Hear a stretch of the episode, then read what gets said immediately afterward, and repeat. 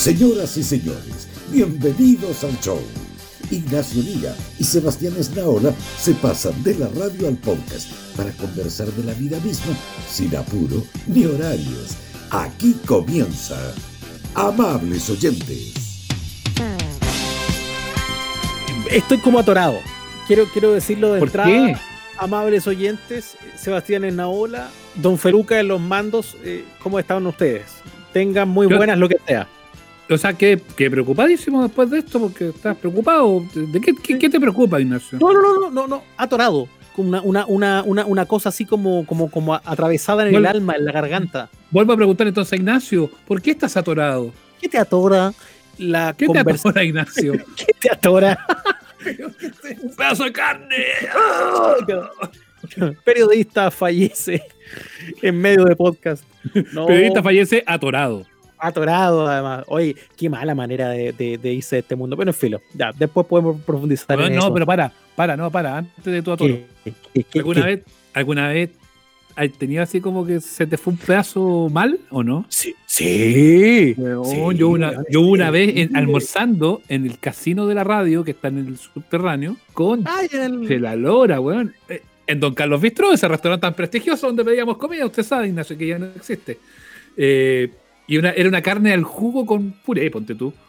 Y, y parece que, claro, que fue un pedazo más grande y se me quedó atorado, weón. Y yo abría los ojos y nadie se da cuenta y en un minuto empiezo como a aletear y nuestro amigo en común, Miguel Castillo, me dice, ¿te pasa algo, weón? Y yo... Y ahí como cuando decía parar fue como, ¡ah! Y como que pasó la weá, conche tu Ah, madre. pero- Ah, pero No. no te alcanzaron a hacer No. la maniobra esa, ¿no? No, la, pero, la de Castillo, pero Castillo ya se iba parando, po. Sí, No, o sea, sí. Castillo, Castillo cachó que yo tenía los ojos así como Bart Simpson, weón, y Chucha. qué miedo. De ahí para adelante corté la carne a la, a la mitad de lo habitual. Ya, entonces no fue hace tanto tiempo que yo pensaba que era una cosa que te había No, pasado. no, no, no, no. chico, atarantado, No. comiendo. Tiene que haber sido hace un par de años nomás, pero fue heavy, weón. Yo esa vez creo que fue la única vez que así que me asusté en serio de, de, de esa cuestión. Aparte que uno vivió escuchando la historia pues, del, del caballero que fue a pedir la mano y que se ahogó con carne. Eh, y aparte que convengamos que una forma, o sea, mil formas de morir. Eh, No, muy humillante. Eh, y de, de- de las mil formas de morir, como el programa de la tele, debe ser una de las más indecorosas, creo yo. Sí. Esnaola, prométeme aquí, delante de los amables oyentes, que si yo me llego a morir atravesado con un pedazo de dorito o una estupidez así, Ignacio murió atravesado. no. Tú vas a, tú vas a cambiar la versión. Tú vas a hacer lo que hace la prensa burguesa y vas a mentir. Y vas a inventarme una mejor muerte. Cualquier cosa, ¿no? Cualquier cosa mejor que morir atravesado con un pedazo de carne de, de Don Carlito. No, weón. Ignacio no murió atravesado. O sea, Ignacio no murió, atravesado por un pedazo de carne, murió ensartado. Peor ensartado. Pero es una ola. Le habría gustado ahí leer el obituario suyo ahí. Murió comiendo en el casino. Mira, pues, weón. Qué triste. No, aparte, aparte, triste, yo me acuerdo un actor de reparto, eso a propósito de eso, de las notas de diario. Eh, igual porque si nosotros nos morimos, va a salir como una breve nomás, po. si no somos tan, no nos podemos No, creer tampoco la una raja. po. cosita pequeña. Una Ay, breve si es que salimos, porque capaz que ni salgamos. Hashtag si es que. Si Ah. es que. Entonces, igual es divertido porque yo siempre me acuerdo de un actor secundario clásico de las teleseries que era, eh, era de apellido Fenoglio, que ni siquiera me acuerdo cómo se llama. Y que la nota, la nota cuando se murió era un título gigante y, y como tres líneas para abajo. Murió Fenoglio. No, po. es como con poco cariño eso, po. Murió Sí. Fenoglio. Casi celebrando. Ponle algo ¡murió! claro. Digo, murió por fin, Fenoglio. Bien. No, No, no, no, no. no, Un saludo a la familia del señor Fenoglio, que ya no está con nosotros hace mucho tiempo. Estamos recordando por, por acá, pero insisto, si usted se hubiese muerto atorado ahí con el trozo de, con el trozo de guachalomo, eh, yo creo que habría tratado de endulzar la historia un poco. Habríamos dicho. Ignacio. Sí, otra cosa, pues murió atorado por un anillo de un millón de dólares, por ejemplo. Murió buscando la verdad en el casino. Es verdad, es verdad. Quería saber si esa carne estaba intoxicada o no. Ignacio, Ay. ¿qué te ahoga? ¿Qué te atora? No puedo creer que en medio de las cifras más atroces de nuestra pandemia, de que conocemos cada vez más de los problemas gravísimos de transparencia de las autoridades, no puedo creer que en días oscuros y asiagos ¿Mm? esté la gente preocupada ¿Mm? de la, de la, la peluda de Coniachurra. Oye, ¿Qué pero está sí. pasando, señor? Ya, pero mira, llevamos cuánto, como cinco semanas encerrados los que partimos al final. Tú llevas como ocho, como el doble. Yo, yo estoy desde el 2014. Yo estoy encerrado como Alf. No, me sacan. Más encerrado que Alf. No, pero es verdad.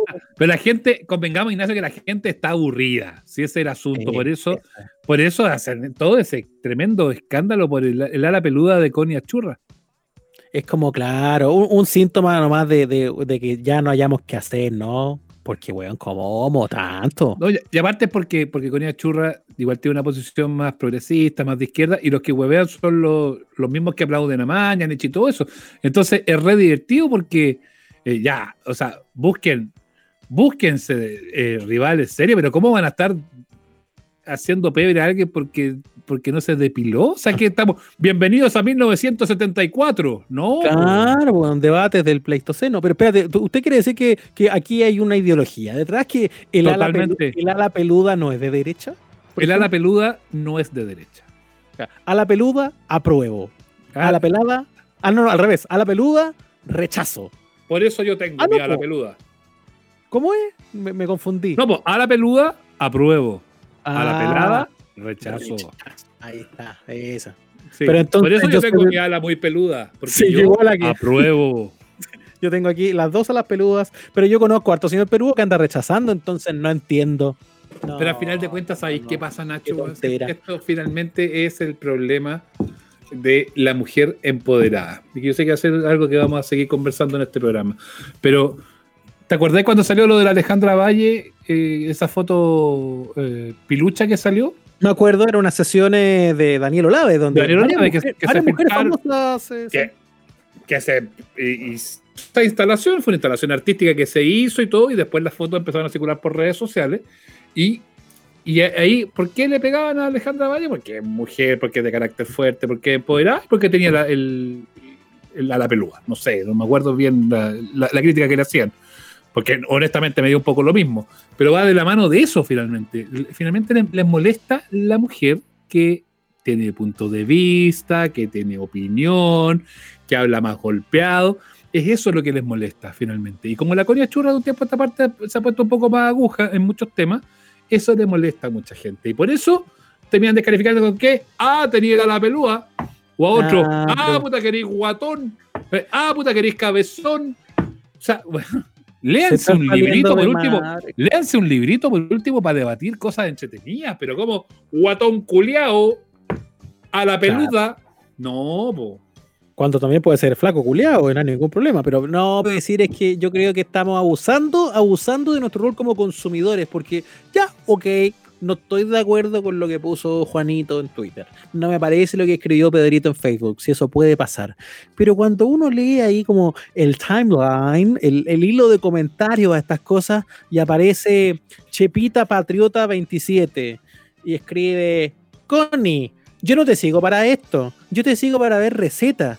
Entonces yo con todo respeto aquí yo, yo, yo me, me, detengo un poco y digo, ¿qué chucha se ha creído? Si uno no le puede andar diciendo al otro de lo que quiere hablar o no quiere hablar, a uno podrá gustarle o no, pero ¿cómo andar pauteando al prójimo? Es verdad, es verdad. Y eso, eso finalmente, a, la larga yo estoy de acuerdo contigo, Ignacio, y yo creo que es porque la gente no se preocupa de hacerse cargo de estudios serios. No se preocupa de pulirse. No se preocupa de eh, hacerse cargo de lo que puedan decir eh, instituciones prestigiosas como las universidades y todo, leer papers. Como por ejemplo uno que, uno que tengo yo acá eh, eh, a, la mano. Ah, muy bien. Qué bueno, qué bueno que vean una, luz de sabiduría para este programa. Este es un programa de ciencias como el de Gabriel León. Es un programa científico. Un programa de ciencias como el de Villegas. no, Ciencias ocultas. Tengo un estudio acá en el cual siete sexólogos y facultativos de distintos países eh, entre los cuales se encuentran prestigiosos eh, profesionales de España, Italia, Inglaterra, en fin. Eh, también está, por ejemplo, el miembro vitalicio de la Academia Internacional de Sexología Médica, que se llama Manuel Lucas Mateu, y Tesifón Parrón, que es facultativo. ¿Cómo va a ser sexólogo se llama Techiflón un parrón? ¿Qué te pasa? No, no, no, no, no, no. no se llama, Ignacio se llama Tesifón Parrón, epidemiólogo. Parrón. Y se llama así, y es sexólogo y anda así por la vida. Fuera, de broma, fuera de broma, si a mí me toca entrevistar y estamos en contacto con el epidemiólogo Tesifón Parrón, me cago de la risa ahí mismo. No puede hacer la entrevista. Digo, señor, perdón, vuelvo cuando usted se cambie el nombre. pero bueno, pero es un estudio serio, si son profesionales validados en España y en el mundo entero. Bueno, este estudio da cuenta y dice lo siguiente. La masturbación ha sido la actividad sexual más practicada, tanto por mujeres como por hombres durante el confinamiento en España y en los países latinoamericanos. Comenta Ignacio Lira. Muy bien, aplaudo. Aplaudo con las dos manos para que sepan que en estos momentos no estoy ejerciendo la actividad. Eh, Oye, encuestaron a 5.200 personas, como lo, uno podría presumir que, que tiene harta fiabilidad. Bueno, en esta encuesta el 38% de los consultados respondió que la masturbación ha sido su práctica sexual habitual en este periodo de confinamiento. El 32% ha afirmado que han sido las relaciones sexuales plenas. El 15% las relaciones virtuales, ojo con eso, mientras que el 12% ha reconocido que no ha mantenido ningún tipo de relación sexual, ni siquiera manolas. Ni siquiera con uno mismo, qué tristeza. Mm, mm, mm, no. obstante, los que reconocen menos, ¿cómo decirlo?, satisfacción en sus actividades sexuales han sido también ah. quienes han realizado prácticas onanistas. Onanistas. Ustedes saben, son las prácticas onanistas, ¿no? La masturbación, pues 5 contra 1. Onan. Onan, la leyenda de Onan. Bueno, quienes se declaran más satisfechos con su relación en estos meses son, por el contrario, aquellos que han disfrutado de relaciones virtuales. Qué increíble este estudio. ¿eh? Seguido de, curiosamente de quienes han mantenido relaciones sexuales plenas. Ellos están segundo, pero burlando el confinamiento, es decir, como los que hablábamos el domingo pasado en el live, los que fueron ilegales, los que se fueron a un motel o los que se fueron al domicilio de la otra, de la esta, para tener sexo a la maleta, sexo a la maleta, de manera ilegal.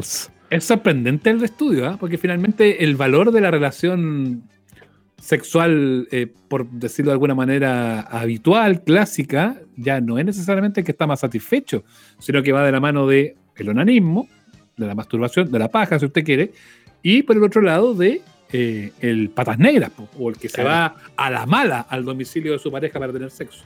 Usted lo ha dicho, va de la mano. Lo importante acá, creo yo, es que finalmente poner las cartas sobre la mesa, sincerar el asunto, dejar de demonizar la masturbación. Lo hemos hablado con conspicuos invitados acá eh, eh, a este podcast. Tóquese de una buena vez. ¿Quiere? Porque se, le nota en la atención, se le nota en su interacción mm. en redes sociales, se le nota en su conversación con el mundo cuando usted no está satisfecho en aquel departamento. Entonces, eh, ahora, eso pues. Sí, no, lo que quería complementarte un dato más para el, análisis del doctor Lira. Eh, porque para los investigadores, para el profesor Techifló en el, Parrón y todos ellos, claro, la, principal conclusión que se puede extraer de esta encuesta es que el confinamiento ha bajado sustancialmente la satisfacción de las personas. Si antes del aislamiento el 84% de los encuestados estaba muy satisfecho o moderadamente satisfecho con sus relaciones, durante el confinamiento este porcentaje ha bajado 33 puntos. No me digas. Es como, es como el índice de la cesantía. Ahora, el 50% muestran la misma satisfacción. Bien impresionante, ¿eh? Sí, es que yo creo que para el que andaba más o menos satisfecho y sigue, digamos, comiendo del mismo sabor de helado durante los últimos cuatro meses, ese ya está bastante, bastante choreado. Pero ¿tú sabes, cuál es, ¿tú sabes cuál es el principal problema? No, no, no, no, ¿qué dice el señor que lo fifó en el parrón? El señor Parrón dice que el principal problema es la convivencia obligada con los familiares como padres o suegros. Ah, y el vino más amargo, se sabe. Sí, porque es penca, pues, Es penca eso, pues, cuando de repente llegan de un día a otro. Oye, mi mamá se va a tener que venir a vivir con nosotros porque no puede con esto del COVID. Y cagaste, pues. No, pues si, ya es malo en condiciones normales, con la pandemia afuera y la presión externa se hace insostenible, pues lo que de nuevo, insisto, se presta para que usted busque el alivio, la satisfacción con lo que tenga más a mano, ¡pum! Masturbación el verdadero sexo con amor. Así mm. nomás. sí. Es bien impresionante. Yo agradezco este, este, este informe. Lo último que quiero decir es bien impresionante. ¿Tú sabes quiénes son los que han tenido mayor satisfacción en este periodo de sexo en cuarentena? ¿Quién es el más feliz? No sé. Los que están entre los 40 y los 60. No te puedo creer. Y los más jóvenes no se han declarado tan satisfechos. Mira, yo creo que hay, hay, una cosa de la sabiduría y la paciencia de los años que puede estar ayudando. Y las personas, y las personas más insatisfechas son las de más de 60 años. Básicamente porque ya no se les para, pero bueno, esa es otra historia. Los más insatisfechos. confirme. Eh, eh, comenta, Sebastián la Que si yo no tengo 60, ¿qué voy a voy a comentar. ¿Está satisfecho usted? Usted está entre los 40 y los 60, pues. Sí, sí. Sí, pero yo estoy, yo estoy en el grupo top. en el grupo. Sí. Y usted está insatisfecho, Ignacio, ¿no? Yo me siento cada vez más satisfecho, porque cada vez estoy menos joven.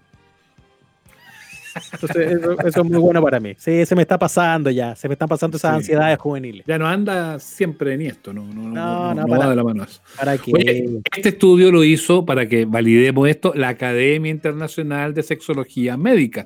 Son más de 5.200 personas las que contestaron la encuesta y la curatoría la hizo el profesor Tesifón Parrón, ya sabemos, un grande.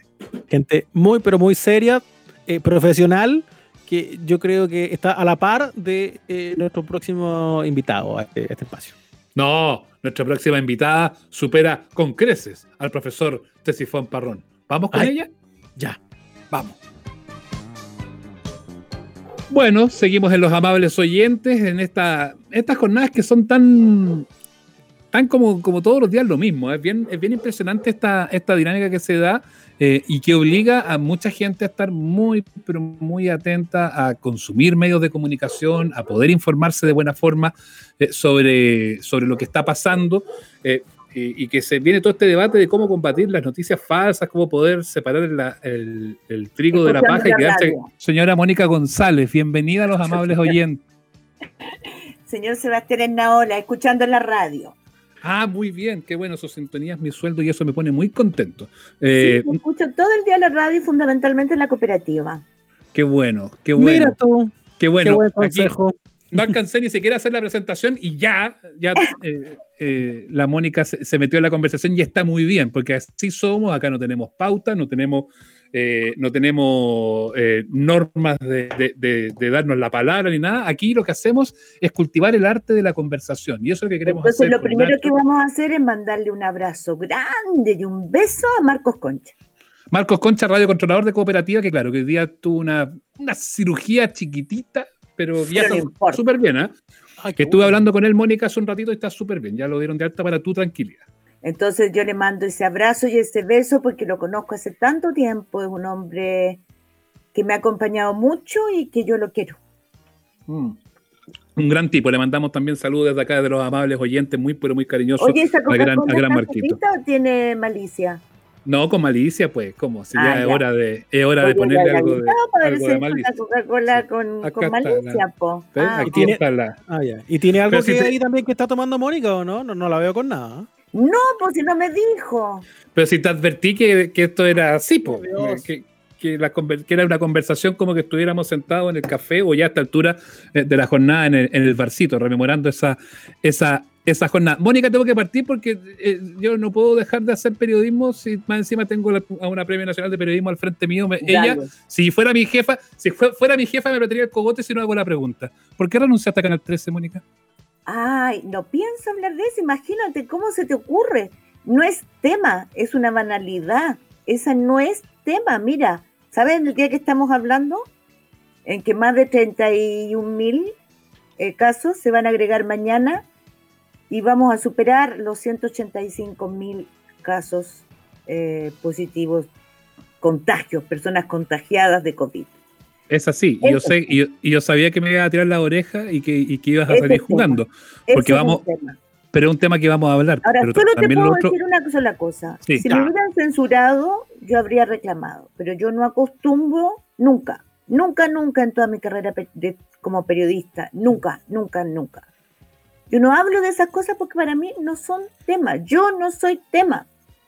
Mm, pero te fuiste, Pero- nomás, porque, y, y me, queda, me queda claro eso de que si hubiese existido algo, tú habrías levantado la voz. Así es.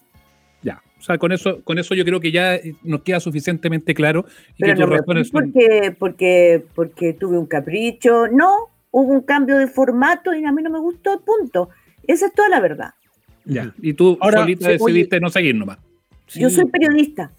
Yo Mm. soy fundamentalmente periodista.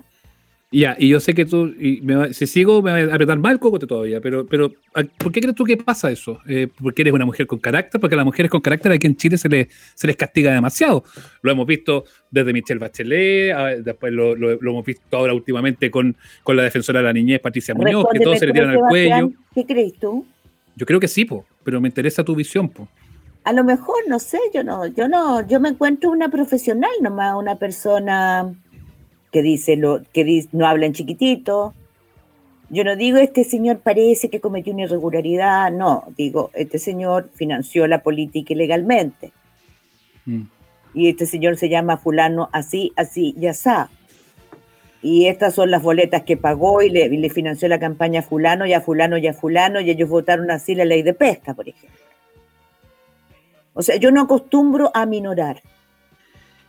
Eso me lo enseñó mi papá, que era un obrero ferroviario maravilloso, dirigente sindicalista, que era muy caballero, culto, muy, muy culto, pero que siempre decía las cosas sin levantar la voz, muy directo, y que también me enseñó que no había diferencia entre hombres y mujeres. Tenía algunos pero el caballero, ¿eh? yo lo adoré. Eh, pero no le gustaba que las mujeres se pintaran. Em, entonces me crió con ciertos márgenes así complejos. Claro, esa, esa, esas cosas, esas cosas también son súper marcadoras y eso va, va bien de la mano, va bien de la mano justamente de, esta, de esta situación. Pero es bien potente lo que pasa, porque uno, cree que, el, que va avanzando el tiempo y todo esto que se habló y, con el ni una menos y con distintos movimientos que tienen que ver, pero algo sigue pasando en la sociedad chilena, yo creo que en el mundo entero, pero aquí en Chile es súper marcado, eh, sobre todo cuando, cuando aparece esa mujer con carácter que es capaz de poner los puntos sobre las guías o que es capaz de... Eh, de silencio a otro o, capaz de exponer con sus cartas eh, una situación en puntual como lo que tú estabas hablando. Y eso sigue siendo súper castigado aquí en Chile. Sí, sobre todo si no eres histérica. cuando, te ven, tranquila, eso le saca el doble de quicio a, sí, la persona. Le saca el doble de quicio. Si no eres histérica, yo soy una mujer que disfruta mucho la vida. Entonces me da risa, porque como uno no es histérica, eh, lo saca mucho de quicio. Eso es como del patio del colegio, pues, Mónica, si el que se picaba perdía, e, e, es, desde ahí, ¿no? Si, uno toma una, derivada del que te está a lo mejor agrediendo o yendo en otra. Qué buena esa, la del patio del colegio, pucha, sí. colegio. Sí, pues. Oye, y era ya así en el colegio, ¿no? Ya va a entrar al tiro, no, no sé, se me ocurrió. Sí, sí era muy palomilla, era muy traviesa. ¿Te echaban de la sala, por ejemplo, esas cosas? Pucha, la profesora de inglés me echó, entraba y decía González para afuera. Vetada de la clase. La profesora de historia, que era la directora del liceo, liceo número 9 de niñas, liceo con número maravilloso. Muy bien. Eh, entonces yo le discutía mucho. Y ella fue, porque yo era bien de izquierda y entonces jodía. Y la presidenta del centro de alumnos era la Patricia Verdugo. Eh, y a la elección siguiente yo le gané el centro de alumnos a, su, a, la, a la Delfín que dejó, que era una demócrata cristiana. Y la directora del colegio, que era una señora muy conservadora, la señora Olga Ide, gran directora, sí, no le gustó nada. Entonces me, dieron el premio, esos premios, el premio mayor que entregaban al final de año, que es una pulsera de oro además, gruesa, bonita. Y no me lo quiso entregar. No. Claro, y fue tan divertido porque después pasaron los años y cuando vino el golpe, eh, sus hijas fueron perseguidas porque eran mujeres de izquierda. Y la vida da muchas vueltas, de eso yo me he dado cuenta. La vida es muy, muy, muy circular. Uno tiene que sentarse a veces nomás en la puerta. Tipo, es verdad. Es verdad, con eso basta. Y con eso muchas veces. Ah, yo jugaba básquetbol, era muy traviesa, era desordenada. Eh, y era buena alumna también. Tengo, tengo unos recuerdos muy lindos del liceo, muy, muy lindos. Qué bueno. me encantaba en el barrio también. Mi barrio era jugar arriba de los árboles. Me estaba acordando el otro día del, del gran terremoto en que nosotros jugábamos hombres y mujeres al papá y a la mamá, a la farmacia, a la pandilla, ah. hacíamos unos carros con las ruedas de, patines y jugábamos a la guerra con los críos de otra, de otra calle. Nosotros vivíamos al margen donde terminaba Santiago y empezaban los pocheros del canal del canal, al lado del canal San Carlos y empezaban los pocheros que terminaban en el aeródromo de Tobalaba. Todo eso era puro campo. Y hacíamos, jugábamos a la guerra y hacíamos una, unos, unos látigos como carros de guerra con sapos, porque había mucha agua estancada. Éramos muy malos. está bien, está bien, porque eso, eso a la larga también termina, termina forjando un poquito el carácter. Oye, ¿y el periodismo cuándo llega? De casualidad, porque yo quería, mi papá lo atropella un tren, entonces yo me quedé sin medio. Bueno, yo quería estudiar otra cosa, quería estudiar medicina, pero no se podía porque había que ganarse el puchero. Así Mm. que por casualidad eh, postulé, fui la primer año que se dio la práctica académica, la PSU ahora, tan cuestionada, eh, sin ningún susto porque era primer año.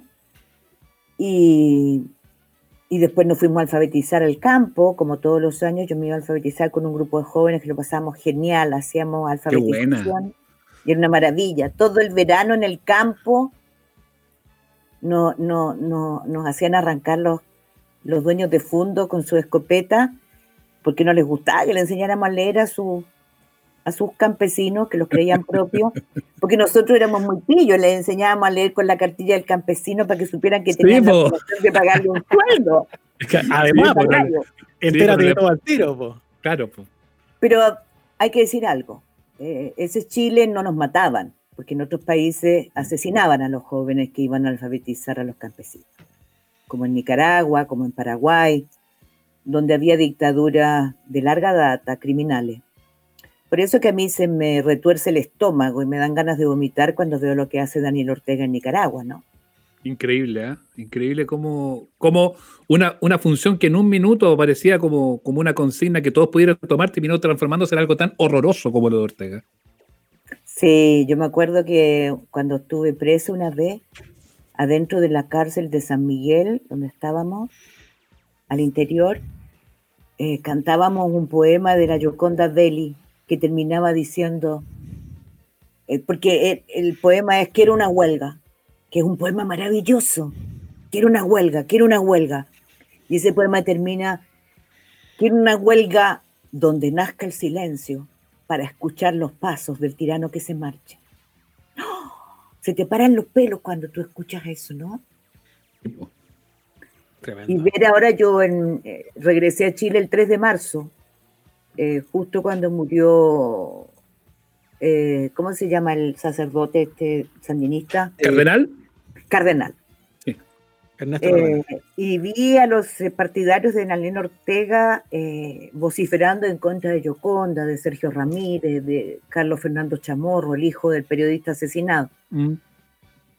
Y me estremecí. Fui a entregar un premio, eh, di un seminario rodeados por unos tipos vestidos de negro como si fueran CNI, como si fueran infantes de marina. Y, yo no podía creer que, en eso se hubieran convertido, ¿no? Y ahí estaba Yoconda Belli, más bella que nunca. Fue una mujer muy bella, además. Eh, la, autora de ese gran, gran poema, que fue guerrillera también en su momento, y hoy día es perseguida, ¿no? Ujú.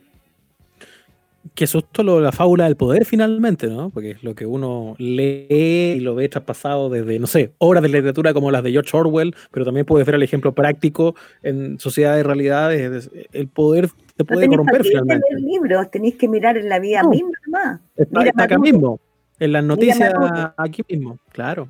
Claro, Mira Bolsonaro. ¿quién hubiera pensado que un tipo que reivindicara el golpe de Estado, que le rindiera homenaje a los que violaron a mujeres, torturaron sin límite a hombres maniatados, cobardes?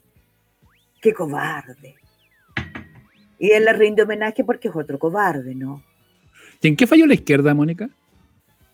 Se les olvidó la dignidad y se corrompieron. Se les olvidó que, fíjate que el 2006, justo el año que muere Pinochet, Ujú.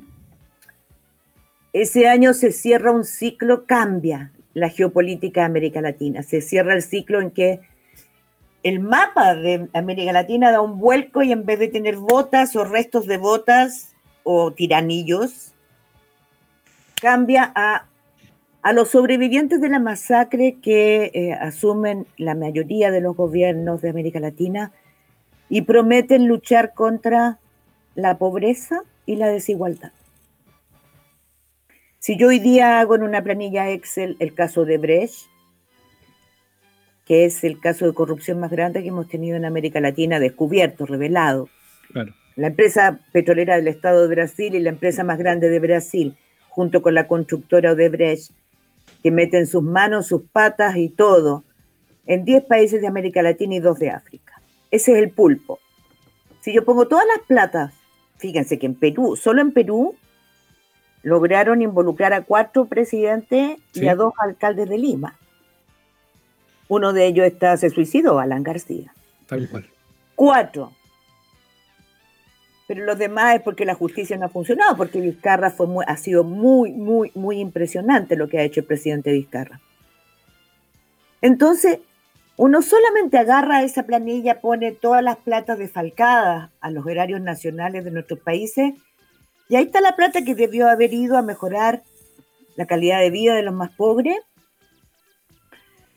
a hacer vivienda, a, por favor, fortalecer los sistemas de salud que hoy día vemos cómo los desmantelaron y nos tienen con una pandemia que nadie puede controlar. Y tienen a varios hoy día descubriendo que en Chile hay mucha miseria. Como si nunca hubieran sabido que los conventillos existían. ¿Dónde vivían? Bueno, en su burbuja. En una burbuja que a mí me da asco. Sí, es que gener- genera mucho asco porque no puede ser que, que- que la clase gobernante esté tan desconectada finalmente de su pueblo. Es como, lo- es como lo que decía Bloomberg hoy día. pues. Uno, uno lee lo de Bloomberg hoy día cuando, Ah, cuando sí. plantea eso de que, de, que, de que Chile encaró esta pandemia como país rico y olvidándose que, de que su población es pobre. Eso, eso es un reflejo más claro y más concreto de la desconexión absoluta de la clase política y de la clase gobernante. Y eso Y excede, a- es mucho más excede, violento. excede a todo finalmente, ¿no? Eso es mucho más violento que todas las violencias de las que acusan a la gente pobre cuando ya no tiene nada que perder y sale a la calle, ¿no? Lo dijiste al principio, Mónica, eh, no quiero olvidar la cifra, 31.412 casos positivos de COVID-19 que no se contaron desde que empezó la pandemia. Todos casos en la región metropolitana, la que acumula la mayor cantidad de contagios y muertes. ¿Qué, qué pasa? ¿Qué te pasa a ti? y a eso agrégale lo que eh, descubrió Zipper, que los muertos son 5.000. Además, Además, po. que los muertos Además. son 5.000 y que se informa Perdón. de una manera para la OMS. Ustedes se dan cuenta, es más que los muertos que registra el informe RETIC en 17 años. Es una cosa, una cosa impresionante. En el gran O sea, reportaje yo de Nicolás estoy Sepúlveda. remecida. Este es un día funesto. Mañana va a ser un día de duelo. ¿Están conscientes la élite de este país, política, empresarial, social, de la gran cagada que se mandaron? Si estuvieran conscientes, Mónica, no estarían mandando cartas al diario, ni estarían haciendo páginas de gracias Big Boss o gracias Héroe. No, no Eh, están o poniéndolo al lado los- tienen mucho susto. Mm. Pucha, yo, a, mí, a, mí no, a mí no me queda tan claro, porque si no, si no, por último tendrían un poquito de recato, por último, por, por último basándolo como en respeto por justamente esas 5.000 personas. No sé, yo, yo lo único que veo, estoy, yo, yo estoy mal. Yo viví la otra depresión, gran, gran, gran crisis. Lo viví en la población Lo Hermida, donde yo vivía. Tenía una casita de ladrillos, una casa que yo amo. La tengo, mis hijas que viven en Francia. En ese tiempo tuve que mandarlas después. La recuerdan con mucho cariño esa casa. Y en ese tiempo eh, vivimos cosas muy terribles en este país, de las que nadie quiere acordarse. El PEM y el POG Sí, po. son de ese tiempo. Perdón, ustedes son hombres. Esos planes fueron creados para quitarles todo poder de lucha y virilidad a los hombres de este país. Porque ganaban un- una cantidad de dinero que ni siquiera alcanzaba para comprar un kilo de pan al día. Nadie ha hecho ese trabajo, pero fue hecho por psicólogos, porque había que descabezar el poder de lucha de la clase obrera de este país. Entonces, los primero los mataron, después los encarcelaron, después los dejaron cesantes y después le dieron el pen y el po.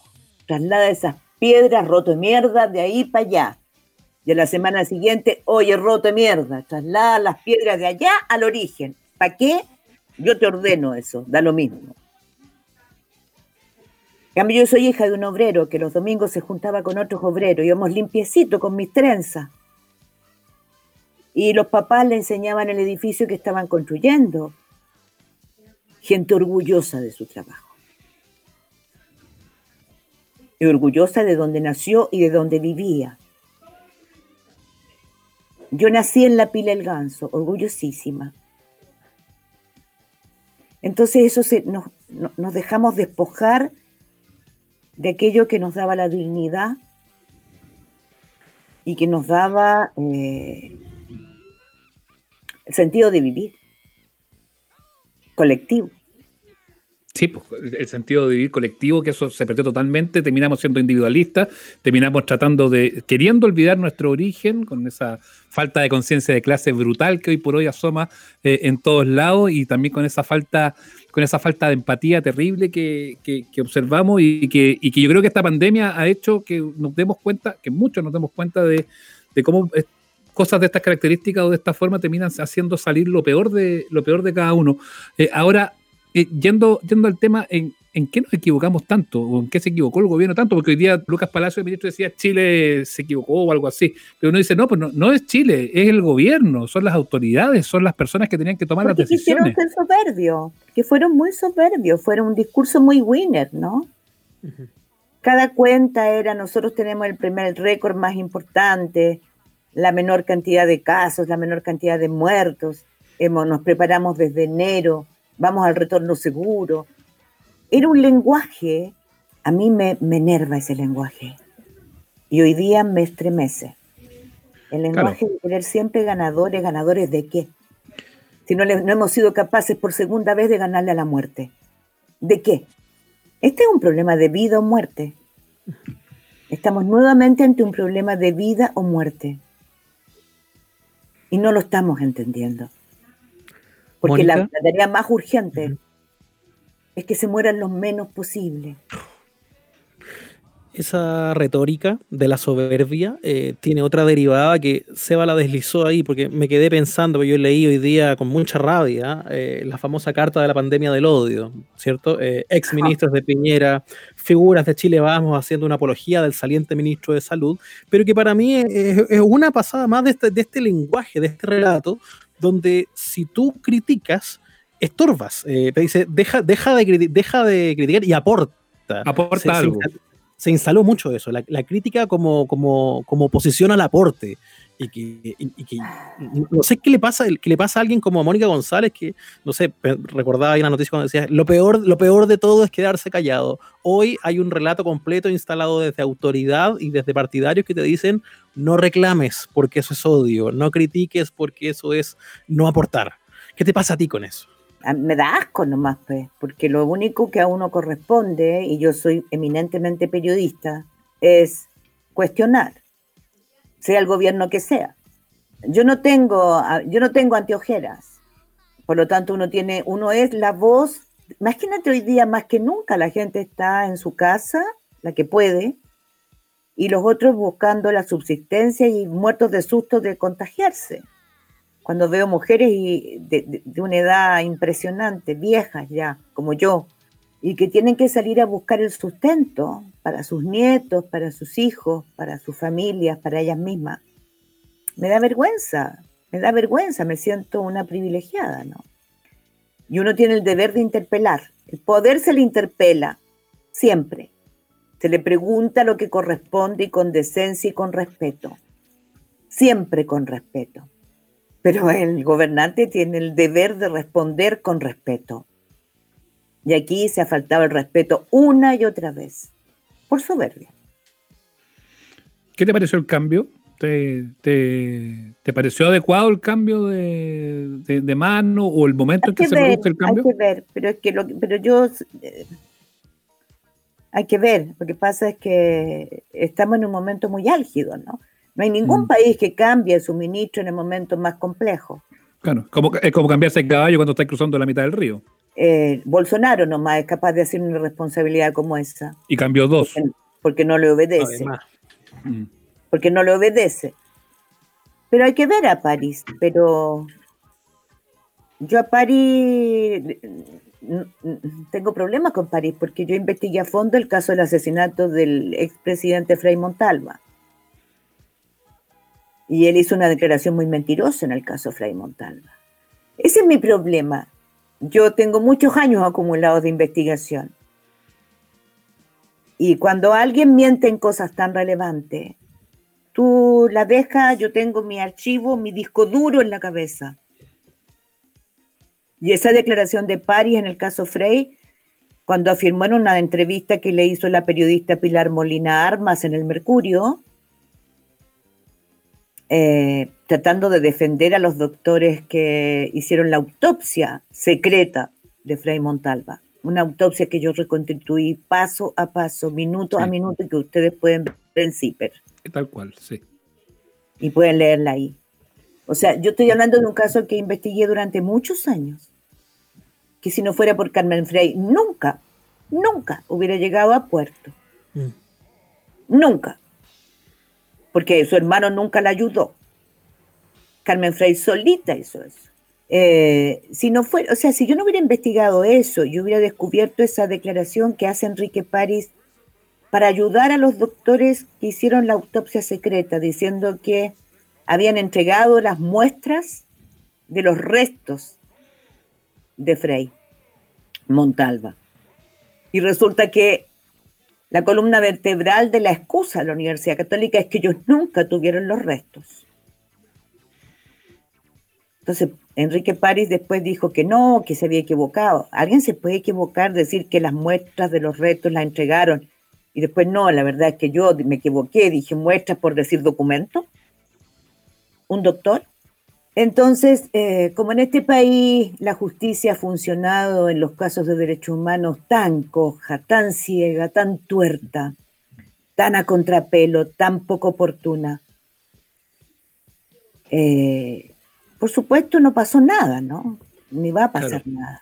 Y por, y por, lo mismo te genera legítimas dudas de lo que pueda pasar ahora acá. Pero yo, como creo que este es un momento en que la tragedia y la catástrofe es máxima. Estamos al borde de un precipicio enorme y nuevamente, insisto, estamos en salvar vidas, en una dicotomía terrible. Hay que salvar vidas a como dé lugar. Hay que darle espacio, pero no dejarlo de interpelar ni un solo día para que haga lo que tiene que hacer, para que ninguna persona más vuelva a esconder ni manipular cifras. Pero lo más importante, porque los muertos se esconden por un tiempo nomás, lo sabemos nosotros, ¿no? Durante los 17 años de dictadura. A pesar de todo el poder que tuvieron, no pudieron esconderlo. Otra cosa es que se haga justicia. Eh, lo más importante es la estrategia para salvar las vidas. Y en eso, desde el principio, ha habido una comunidad científica a la que yo le rindo un homenaje igual que a los funcionarios de la salud. Que en silencio, tratando de no hacer ruido, sin ser protagonista, ha interpelado y ha exigido que se cambien las estrategias. Entonces uno dice, pero por Dios, si esto lo dijeron desde marzo y no se les escuchó. Entonces yo creo que hay que darle espacio. Pero hablando de eso, ¿Sí? yo creo que también nosotros tenemos una parte de responsabilidad porque nunca hemos rendido homenaje a quienes, a quienes les debemos la paz y tranquilidad de la que hemos gozado hasta el año pasado que son los familiares de las víctimas. A ver, perfectamente, todos conocían, casi todos, supieron quiénes fueron autores directos o la mayor parte indirectos de la muerte de sus familiares, de sus esposos, de sus hijos, de sus hermanos, de hermanas, porque hay muchas mujeres embarazadas incluso, que no sabemos dónde están ni sus hijos. Y no, no, no, no fueron a buscar venganza por sus manos. Yo creo que hay pocas mujeres que estuvieron presas que no fueron violadas en las cárceles. Un capítulo del que no se habla. Por supuesto. Y tampoco fueron a buscar a sus violadores para cortarles los cocos, por último. Claro, pasar por último el ojo por ojo. Eh, no, aquí se creyó en los tribunales, se creyó en la justicia. Eh, y eso en, ese, en esa sólida actitud de yo creo en la justicia en homenaje a mis seres queridos, porque ellos no luchaban por un Chile violento, se basa y está edificada la democracia que construimos a partir del 90. Y en vez de decirlo, en vez de la élite política de contarlo y de rendirles homenaje, nunca se hizo.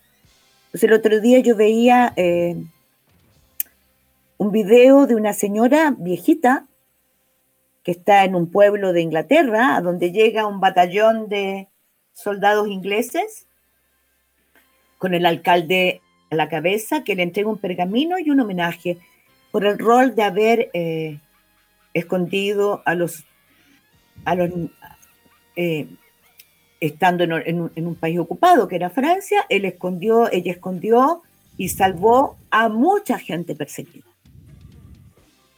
Y le, rinden homenaje, los soldados le rinden un homenaje maravilloso que daban ganas, o sea, de verdad uno tenía que contener eh, las lágrimas por la emoción que, de los vecinos, de ella. Y es una señora, como hay tantas en Chile, a las que hoy día seguramente están en problemas y nadie les ha dicho que son heroínas de nuestra patria.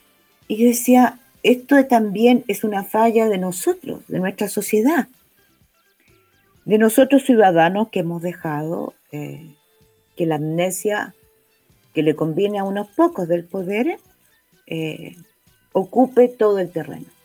La conversación que hemos tenido esta noche con, Mónica González, eh, Premio Nacional de Periodismo, eh, que no, no a mí, me, a mí no me da lo mismo, a mí no me da lo mismo porque creo que eh, tú te has transformado, yo sé que aquí te vas a indignar conmigo, me importa tres puchos que te indignes conmigo, porque es como un, faro, es como una referencia. Yo puedo hacer una confesión, Nacho, así como tú hablabas con Pato Cuevas el otro día y hacías la confesión.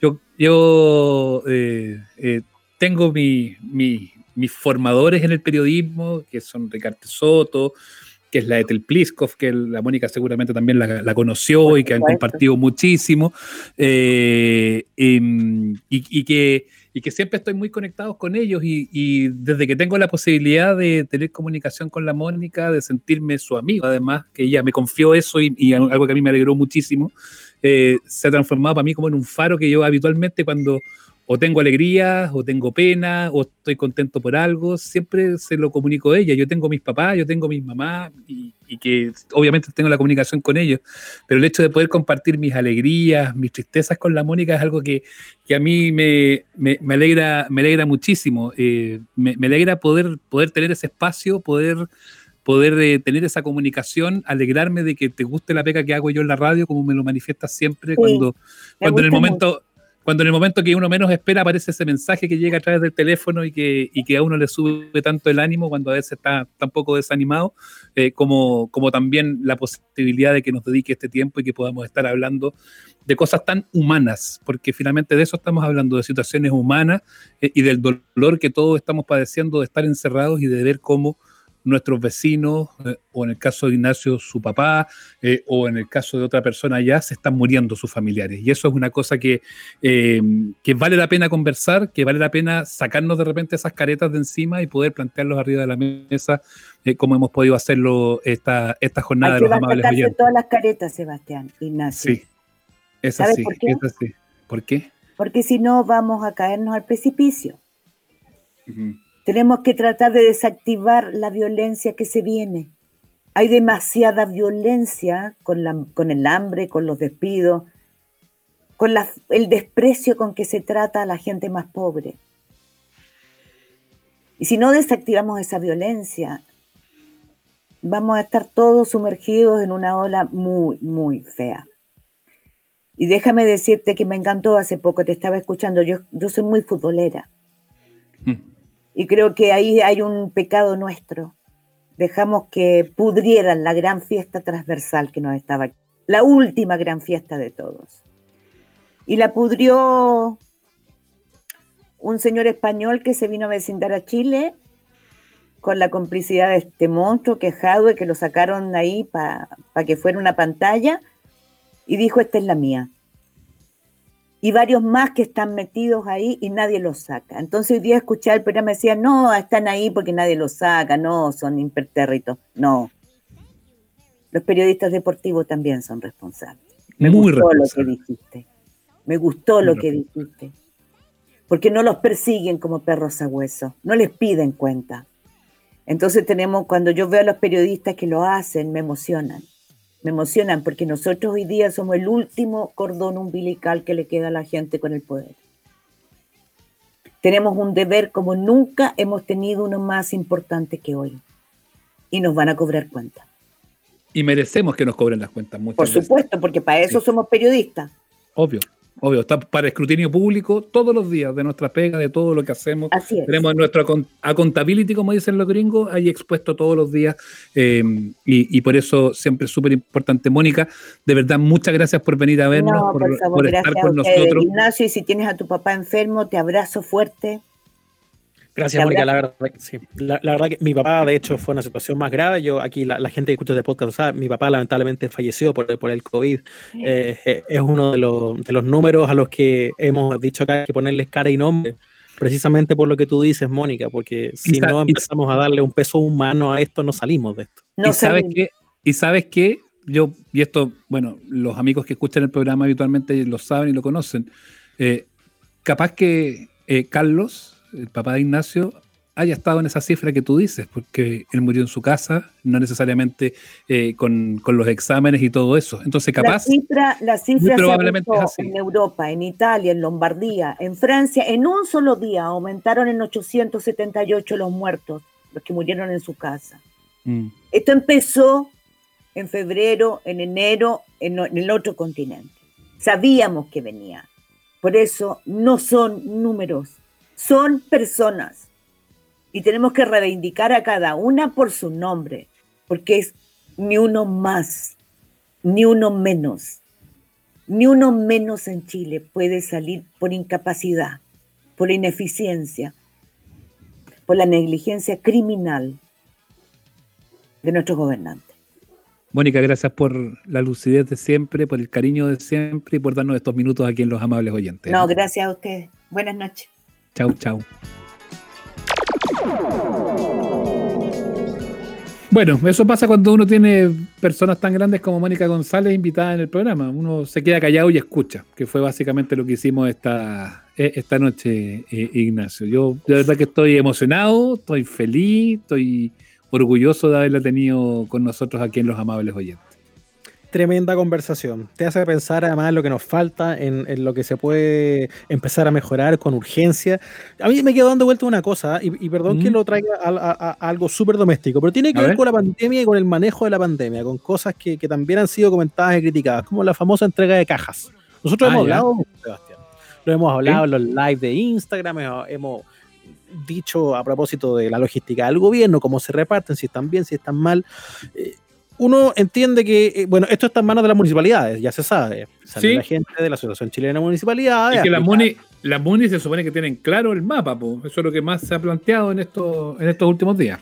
han dicho, hemos hecho un barrido en sectores críticos y, y dice, ok, sabemos dónde y cómo se entregan las cajas y estamos en, en- en- justo en esto. Bueno, esta semana, estos días, eh, yo no estoy en, en mi, en mi casa habitual, estoy en la casa de mi mamá, estoy cercano al sector de la Plaza Gaña. Y tocaron el timbre hoy en la casa. Ting dong. Municipalidad de la Reina, buenas tardes señora, mire, estamos haciendo la entrega de las cajas de mercadería. No, te Nacho, te fueron a dejar la caja. Vi- Vinieron a dejar la caja. Pero ¿cómo no se lo comentaste a la Mónica? A lo mejor ha sido una investigación CIPER al tiro. Eh, Deje, Mónica tiene ya mucho que, que- que investigar, no se preocupe. Aparte que ya, ya es Vox Populi que la caja se está repartiendo mal. Lo que pasa es que lo tuvo que vivir en carne propia, pues. Bueno, mi señora madre se indignó. Porque además me, me- me- me mira a mí, me, abre los ojos como plato y me dice, oye, eh, Ignacio, ¿te gustan los porotos? Ah, esa onda. dice, oye, ¿cuánto cuesta la caja? Dice, a, a ver si le podemos sacar algo. No, era, era literal de la ¿Trae municipalidad. leche la hueva de caja? Es leche purita, entonces no. Devuelvo la caja. Preguntando si querían una caja de mercadería. Y hemos visto tanto en las noticias que se supone que se sabe dónde se van a repartir, se supone que se sabe a quién llegar porque los recursos son limitados. Entonces yo digo, la gestión como las pelotas, pues, eh, Sí. un barrido de sectores no es ir casa por casa de un sector, digámoslo, medianamente acomodado, a preguntar si a usted le hace falta o no le hace falta. Porque, eh, insisto, Supone que, ellos no- deben, supone que ellos deben saberlo, además. po. Claro, entonces yo, yo lo reclamé, lo terminé poniendo hasta en redes sociales y ahí alguna gente me discutía, pero, pero, pero en el fondo, yo, yo estoy un poco chato. ¿Y qué te discutían?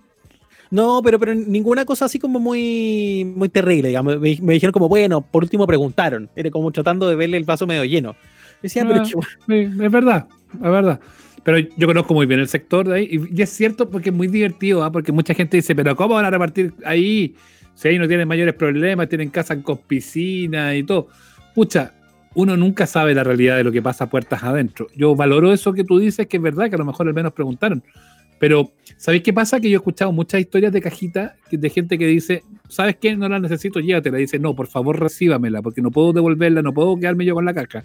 Eh, aparte que si se prefiero que la regale usted a alguien que la necesite, porque si no se las van a chorear. Eh, o si no, nos van, a, nos van a despedir a nosotros, no tengo idea.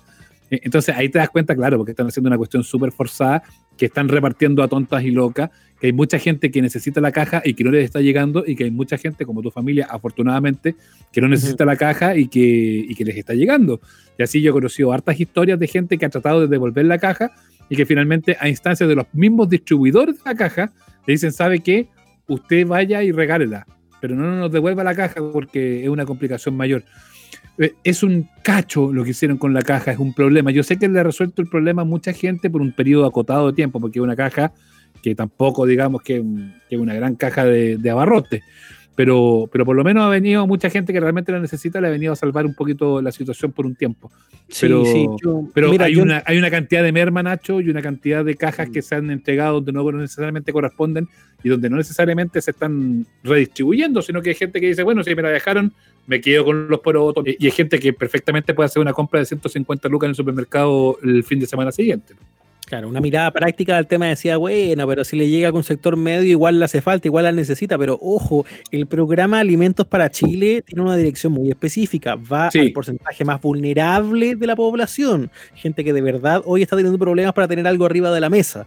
Entonces, si estos recursos del Estado son limitados y están destinados a quienes de verdad lo necesitan, no es mm. joda que le llegue una caja a una persona que no estaba en el, programa o que a lo mejor no la necesita tanto, porque esa es una caja que deja de estar en la casa de una persona que la requiere de verdad, de un, beneficiario para quien hoy es un tema profundamente sensible. Entonces, insisto, el problema es estructural. Yo sé que a uno le pueden pasar de vuelta así como la voluntad, bueno, si usted quiere no la recibe, pero no puede pasar por nosotros, pues se supone que la gestión es precisamente saber dónde entregarla. Eh, sino cuál es el trabajo del gobierno local levantando los datos. Sí, por miseria, por miseria. Se ha hecho peso y ojalá que se logre enmendar ese asunto que la verdad es que eh, da la sensación de que ayudó a gente, sí, pero que como política global no, no ha funcionado del todo bien. Oye, nos queda poquito, poquitos minutos. ¿Hiciste esa cuestión del, del, de ponerte como niña o no? ¿Cómo de ponerme como niña? ¿De qué te.? La foto, esa cuestión de la foto. Ah, tú me estás hablando de Face Up. Pero FaceApp no es la misma cuestión que cuando nos ponían más viejos nos robaban todos los datos hasta el alma. Es la misma cuestión. Si eh, Estos rusos.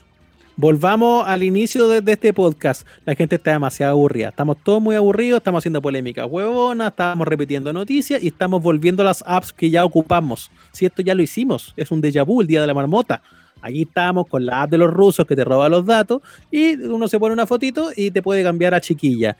Pero parece que mejoraron un poco el filtro de chiquilla porque encuentro que ahora uno queda más guapa. yo pensé que, yo pensé que tú ibas a decir que mejoraron un poco el filtro y ya no se roban los datos. Ah, que claro, no, y ahora roban con más detalle.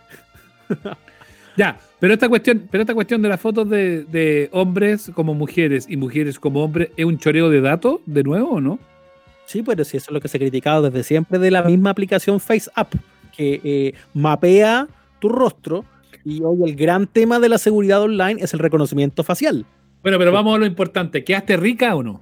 Sí, eso es lo que yo quería. Si no quiero hablar de reconocimiento facial, quiero, quiero hablar de que quedé muy mira. Quiero hablar de que me, cambié, me vi, me gusté. Me invitaría a comer completo. Yo no sé cómo se hace porque no tengo FaceApp porque a mí no me, los rusos no me, no me van a hackear nunca. Pero mi hermana, que es bien pava, eh, la quiero, pero es bien pava, lo, hizo, lo hizo con una foto eh, mía, pero yo creo que elegí una mala foto, entonces quedé muy fea. Porque yo creo que si me hacen esa cuestión voy a quedar exquisita. En Naola, yo te desafío a que en nuestro próximo live de Instagram, que va a ser eh, esta semana, el sábado 20, cuando hagamos el live de Instagram de esta semana, tienes que tener tu foto de mina. Tienes que pasar por FaceApp. Pero voy a escoger la. O sea, te la mando a ti, porque yo no, no, voy a dejar que mi teléfono, que está impoluto, lo intervengan los rusos de Rusia. No lo voy a permitir. Pero yo voy, aquí con la app. Lo único, que voy a, lo único que te digo es que voy a mandar mi mejor foto para que quede como una mijita rica. para que te veas rica. Pero yo es impresionante. Todos mis amigos que se cambiaron la cara con Face Up de hombres a mujeres mejoraron. Y las chiquillas que se hicieron de mujeres a hombres se fueron para abajo. O sea, la conclusión es que los hombres somos muy feos. Somos muy feos, weón. Las cosas mejoran en femenino. Eso quiero decir. Y lo confirmo después de hablar con Mónica González. Yo debo decir, sí, no, weón, ni que dudarlo, ni que dudarlo. Yo estoy todavía. La emoción me embarga hasta los muebles, Ignacio, con eso te digo todo. Pero yo lo único que quiero decir para cerrar esta conversación es que si yo te viera en mina, te jotearía.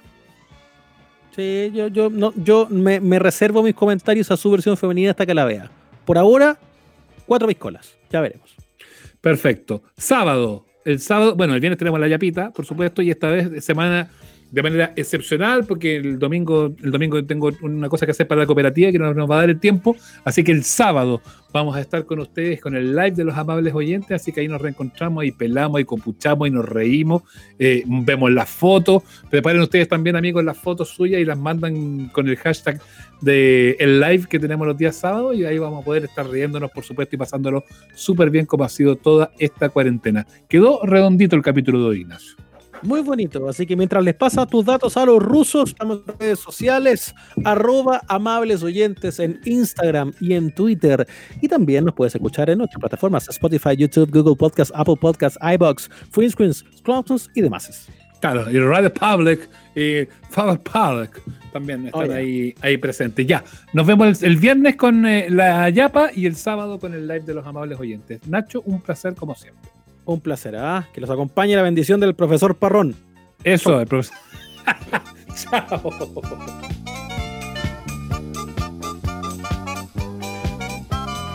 Hasta aquí llegamos. Nos reencontramos todos los domingos en el Instagram Live y los miércoles en nuestro capítulo de estreno. Somos los amables oyentes. Suscríbete a nuestro canal en Spotify, Google Podcast, Apple Podcast y en nuestras redes sociales.